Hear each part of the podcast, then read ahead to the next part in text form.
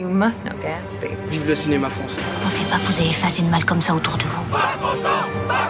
Tu as une tête de déterré, Robert. Why so serious? Vous avez vu une vraie licorne vivante? Pourquoi tu pleures Maybe I'm not good enough. I'm Captain Jack Sparrow. Vous voulez tout savoir de l'actualité du cinéma, les critiques, les infos exclusives et la possibilité de gagner plein de cadeaux? Vous êtes au bon endroit, bienvenue dans Clapement 5. Je m'appelle Aurélien Rapatel et j'ai le plaisir de vous retrouver pour un nouvel épisode de votre podcast cinéma préféré. Merci d'ailleurs de la part de toute l'équipe de toujours plus nombreux à nous écouter. Si tu nous écoutes sur Apple Podcast, tu peux dès maintenant nous mettre 5 étoiles pour nous soutenir au mieux.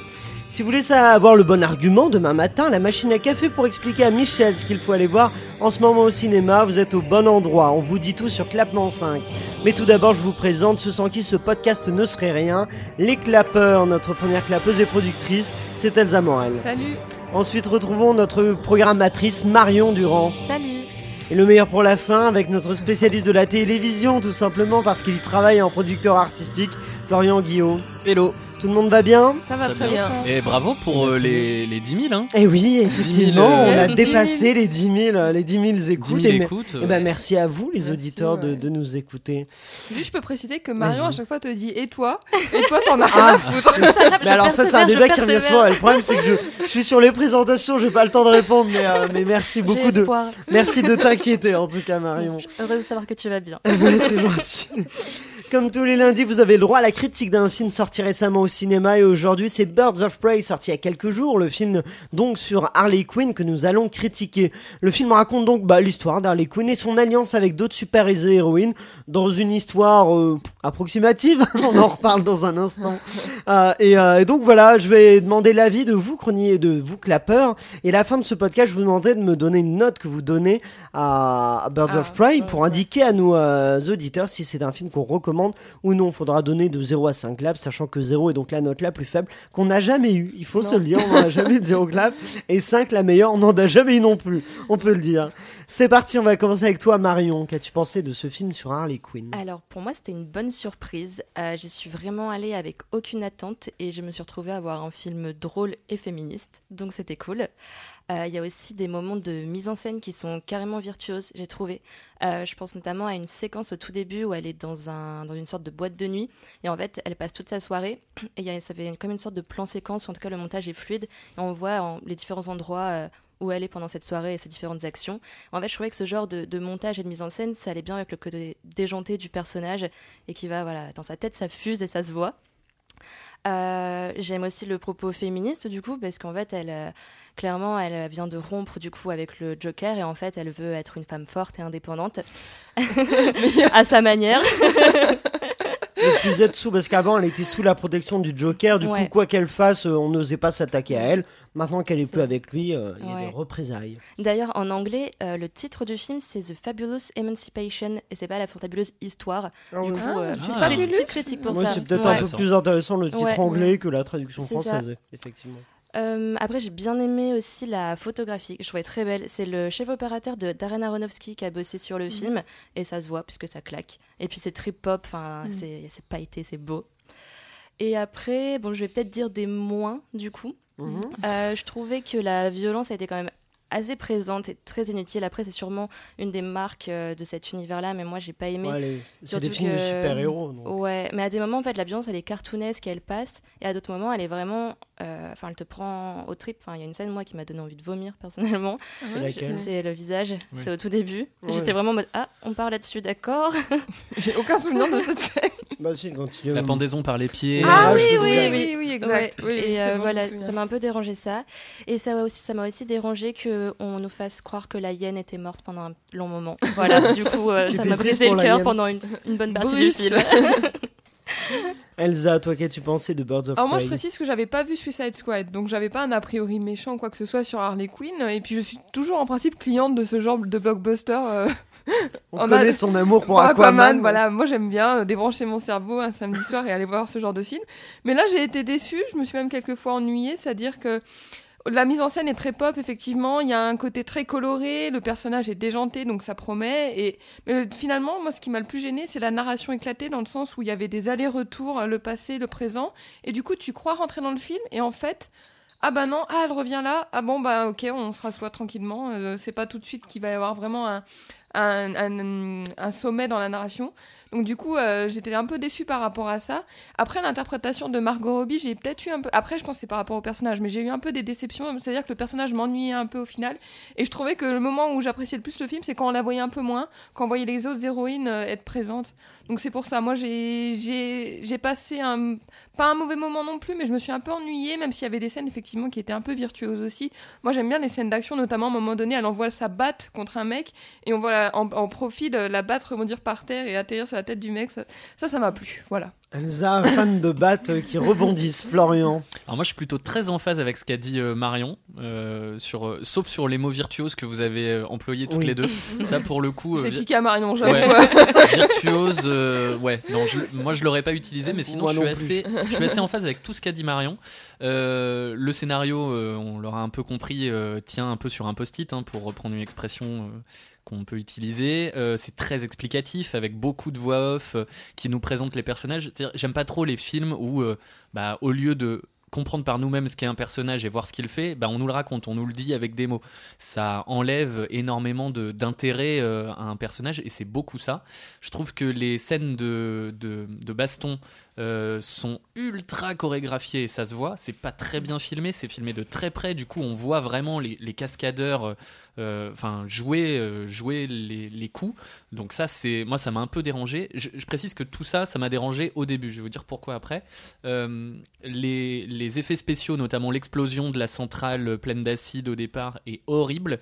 c'est l'impression d'un fond d'écran Windows 95. Enfin, j'ai- ça, j'ai pas du tout aimé.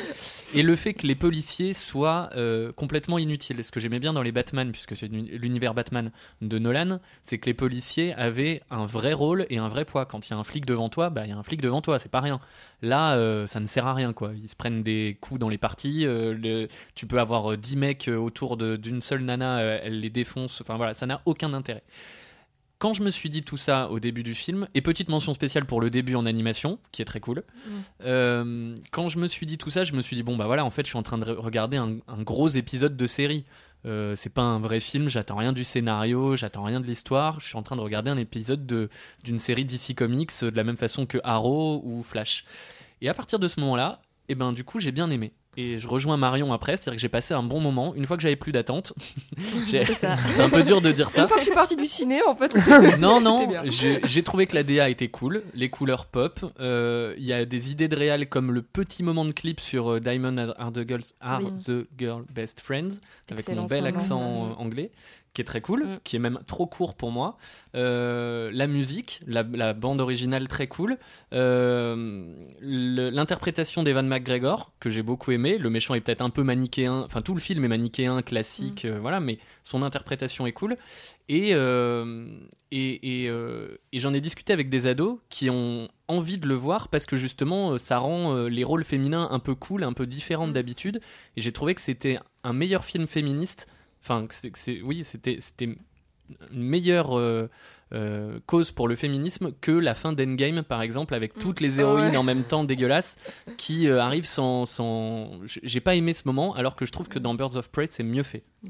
Euh, moi, je vais te euh, vous, vous rejoindre sur l'idée que c'est un bon divertissement et surtout que c'est effectivement très agréable de voir un film de super-héroïne et du coup de, de voir des, euh, des, des, des, des femmes pouvoir aussi se battre, pouvoir et pas être reléguées à des rôles secondaires, des, à des personnages un peu objets et, et inintéressants. Et là, elles sont, elles sont très bien. C'est ce qui m'a plu dans ce film.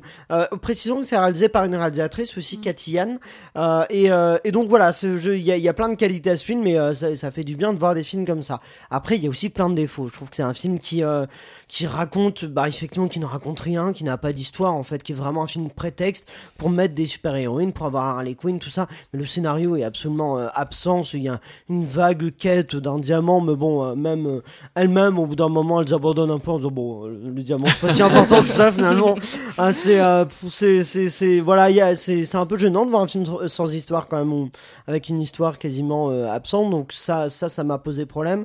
Ce qui m'a embêté aussi, c'est bah, je trouve que la réalisation est pas si ré- réussie que ça. Effectivement, il y, a cette, cette narration éclatée déjà de Quinn qui a dit ah oui attendez je vous ai pas raconté ça tout ça. C'est l'idée est bonne parce que ça va avec la personnalité d'Harley Quinn. Sauf qu'en fait ça ça euh, dans le procédé ça fonctionne pas parce que ça arrête pas nous déconnecter. Déjà qu'il n'y a pas d'histoire. Alors en plus on, voit d'autres des bouts de trucs comme ça. C'est c'est euh, très brouillon comme euh, comme narration et du coup à l'image ça c'est pas très bien retranscrit. On s'ennuie. Moi je à un moment j'ai quasiment failli m'endormir alors que c'est un film d'action mais je trouve qu'il y a des séquences de combat interminables. hein. C'est pas très bien mis en scène et, euh, et ça et ça n'en termine plus. Et euh, je trouve que la, en fait, ce qui fonctionne dans le film, c'est plutôt la seconde partie où du coup euh, Harley Quinn est avec les autres super héroïnes. Où là, du coup, il se passe un peu quelque chose. Mais alors, le début du film, Harley Quinn toute seule et après on voit un peu les autres comme ça. On comprend pas trop qui elles sont, tout ça. Et mais ça représente deux tiers du film. Donc deux tiers du film sont vraiment pas très intéressant, voire ennuyeux, on peut le dire. Je trouve qu'effectivement, vous vous dites euh, que les musiques sont réussies, mais ça, c'est vraiment le, ce que tous les films d'action font. Ils mettent des musiques bien, euh, bien populaires pour plaire. Ça, il n'y a aucune originalité là- là-dedans. les Gardiens de la Galaxie, tout ça, c'est vraiment le, le poncif actuel. C'est de mettre des musiques bien Fast and Furious, des musiques très commerciales, pour être sûr de- d'avoir l'attention du spectateur sur, euh, sur le néant de- du film. Euh, et donc, euh, j'y vais fort. hein. Mais donc voilà, je trouve que bah après niveau niveau interprétation, elles sont euh, elles sont bien les, les actrices, c'est, c'est plutôt bien interprété, c'est c'est intéressant. Mais euh, après aussi un des défauts qu'on peut dire parce que c'est un film féministe, oui. Mais après les super héroïnes, est-ce qu'elles sont pas toutes très belles? Euh, On peut le dire que C'est un défaut. il y, a- il y a quand même, c'est quand même de très belles femmes. Il y a pas, euh, on représente pas toutes les femmes euh, te- telles qu'elles sont. Elles sont toutes fines. On les voit euh, leurs costumes mettre bien en valeur leur forme. C'est pas un, un film, oui, Florian. Là, je suis tu- pas d'accord avec toi parce que Oui. justement, René Montoya, le- le- la flic, Mhm. euh, c'est une actrice qui est un petit peu âgée déjà. Alors oui, oui, elles sont fines, oui, elles sont gaulées, oui, il y a pas de problème. Mais René Montoya, dans les comics, par exemple, elle n'a pas cet âge-là. Et euh, Elle est plus jeune. elle est plus jeune. Elle est Bah. plus jeune. C'est c'est une jeune euh, flic. euh, ça, ça suit pas forcément le personnage. Et j'ai trouvé ça au contraire. Moi, je me suis fait la réflexion. Cool qu'on nous montre une actrice justement un, un petit peu plus âgée. C'est la seule. Hein. Oui, la- d'accord bah oui, mais bon, c'est déjà, c'est déjà, il faut commencer quelque part. Je pense que euh, je pense que il y, y a ce prétexte-là, dire que c'est un film féministe, sauf que c'est un film aussi qui euh, donc sur son casting a des que des actrices belles et qui donc mise un peu sur le fait de rincer l'œil des spectateurs Oui, mais masculins euh, qui donc. faut qu'on ait envie d'être elle, quoi. Moi, ouais. bah, je pense qu'on peut avoir envie de- de- d'être une super héroïne sans qu'elle soit vraiment dans les dans les canons de beauté. euh, Oui. Ouais, euh, bah oui, c'est sûr que c'est un défaut. C'est vrai qu'ils ils ont pas trop pris de risques à ce niveau-là. Après, pour le côté où tu disais que voilà, on pouvait voir leur forme, je trouve au contraire qu'il y avait juste quelque chose de l'ordre. Ouais, elles sont belles et elles sont fortes et juste, enfin, leur corps, pour moi, il n'était pas sexualisé du tout. Juste, on était en admiration devant elles, c'est tout. Ah, je sais pas, moi je trouve qu'au niveau des costumes, euh, les, euh, les corps sont quand même, euh, sont quand même mis, mis en avant. Hein. Ils C'est sont pas... mis en avant, mais ils sont le- juste beaux. Enfin, c'est pas forcément pour être sexuel. Ouais, oui, oui, non, Ouais, je mais. suis d'accord. ouais. Moi aussi. Bah, bah, le, le problème en fait c'est que euh, c'est que je trouve qu'elles sont toutes comme ça elles sont toutes euh, mises en il n'y a pas de variation il n'y a pas de euh, c'est tous un peu les mêmes profils de, de personnages euh, oui Florian Oui, mais regarde les comics, enfin, regarde les personnages euh, qu'il faut représenter. Ils sont tous comme ça. Depuis le début des comics des années 50-60, les héros, euh, en tout cas ces héroïnes-là, oui sont, euh, sont. ça veut sont dire qu'il fallait comme- suivre je pense qu'ils n'ont pas respecté tout euh, D'accord. euh, tout, les, euh, tout ce que proposait le comics il y a des libertés qui ont été prises dans, dans cette adaptation là et ça ça aurait pu en faire partie. Elsa oui. Après, en principe, les super-héros euh, masculins sont aussi plutôt pas mal. hein, donc, euh, ça équilibre C'est un clair. peu.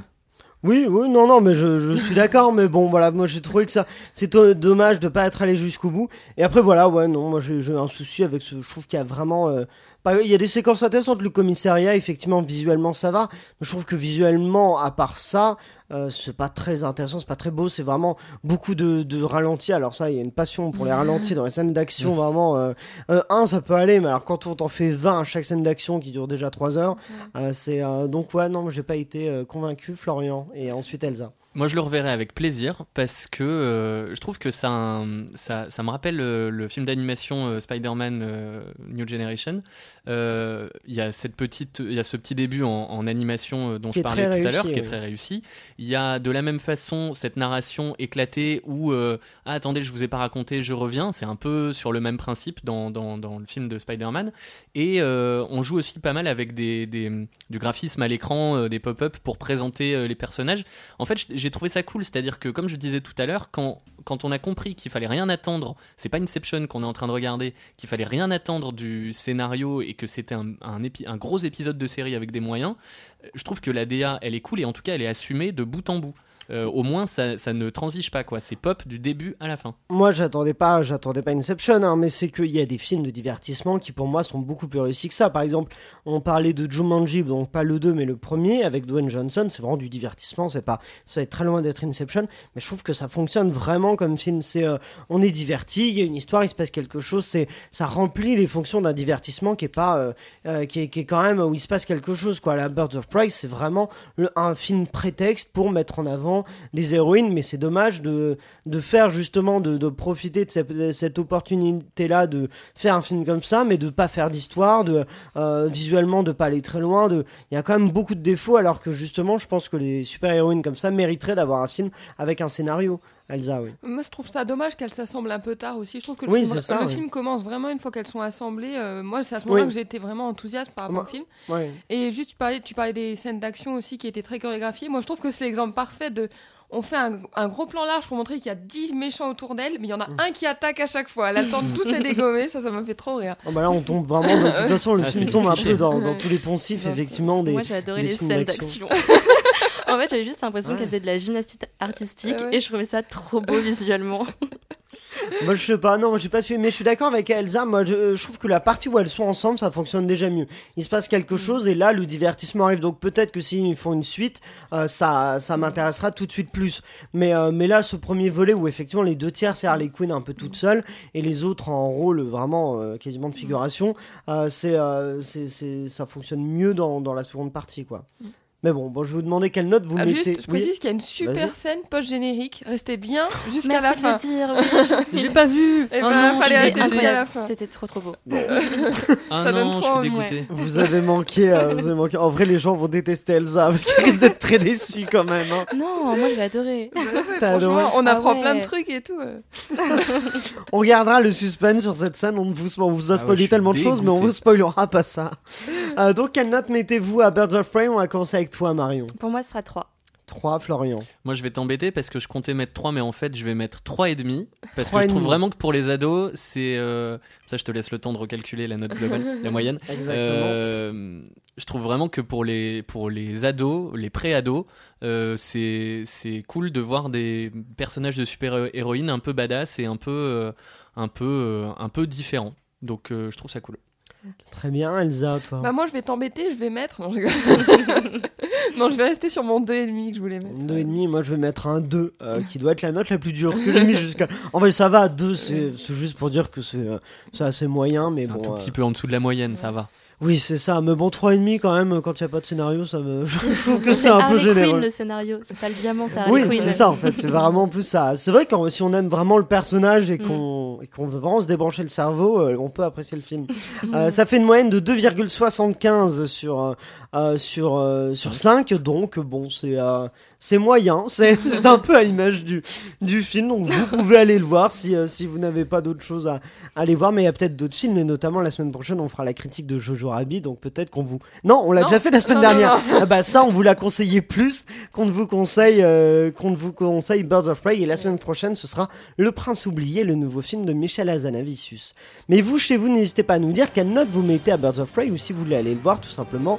euh, vous pouvez le faire sur Facebook, Instagram ou Twitter avec le arrobas clap5. C'est la fin de cet épisode. Merci à vous tous de l'avoir suivi. Merci à tous nos clappeurs. Merci aussi à Ciné7, nos partenaires OCD Univers Ciné et la Cinémathèque française. N'oubliez pas de liker le podcast et de le partager au maximum. Et si vous nous écoutez sur Apple Podcast, vous pouvez dès maintenant nous mettre 5 étoiles pour nous soutenir au mieux. On se retrouve donc mercredi avec un débat autour des films nommés au César 2020. Nous aborderons notamment la polémique sur les nominations multiples pour le dernier film de Roman Polanski, J'accuse. Et ce sera en compagnie toujours de notre invité Omar Mebrook. André, rendez-vous donc mercredi sur Clapement 5 et d'ici là, eh au cinéma.